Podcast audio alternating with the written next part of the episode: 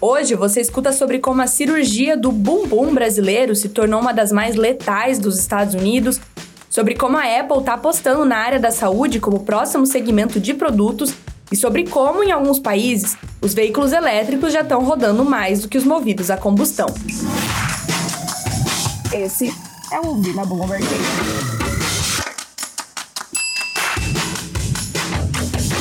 Lifting de bumbum brasileiro está entre os procedimentos estéticos mais perigosos do mundo, de acordo com um grupo das principais sociedades clínicas de cirurgia plástica dos Estados Unidos.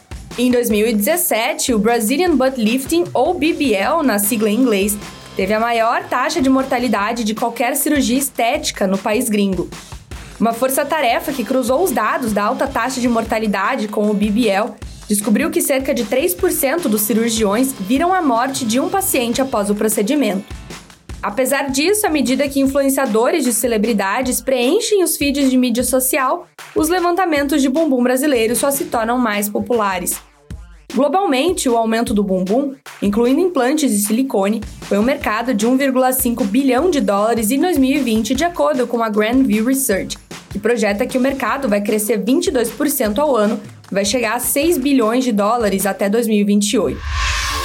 Próxima notícia.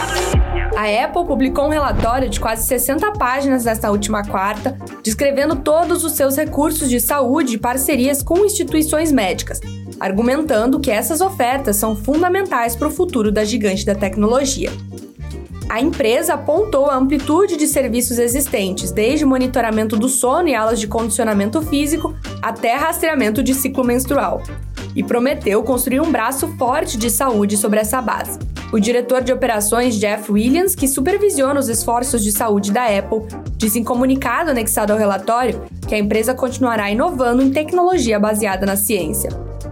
A Apple argumenta que a pioneira em tecnologia de saúde está posicionada para usá-la como motor de crescimento nos próximos anos. Os recursos de fitness já são um grande ponto de venda para o Apple Watch e a empresa planeja adicionar recursos relacionados à saúde das mulheres e monitoramento da temperatura corporal como parte de uma nova linha que vai ser lançada este ano. E tem mais. O maior uso de veículos elétricos em meio à alta de preços da gasolina é algo esperado. Mas a dúvida é se os motoristas desse tipo de automóvel vão percorrer em média mais do que os proprietários de carros movidos a gasolina ou diesel. Em muitos países é difícil obter uma leitura clara, principalmente porque os veículos elétricos ainda representam uma parcela muito pequena do número total de carros nas estradas e rodovias. Mas, para se ter uma ideia, podemos olhar para a Noruega. Os dados mais recentes divulgados pela Agência de Estatísticas do país mostram que os veículos elétricos agora percorrem maiores distâncias anualmente do que a média dos carros movidos exclusivamente a gasolina ou diesel, que tiveram uma redução considerável nos últimos 15 anos. A mudança é notável e destaca também a capacidade dos modelos de veículos elétricos mais recentes e reflete na demanda de petróleo para o transporte rodoviário. A quantidade de petróleo deslocada para esse tipo de veículo depende do número de quilômetros percorridos, não necessariamente do número de carros. Essas foram algumas das notícias que estão lá no site da Bloomberg Linha Brasil. Entra lá em bloomberglinea.com.br para conferir mais.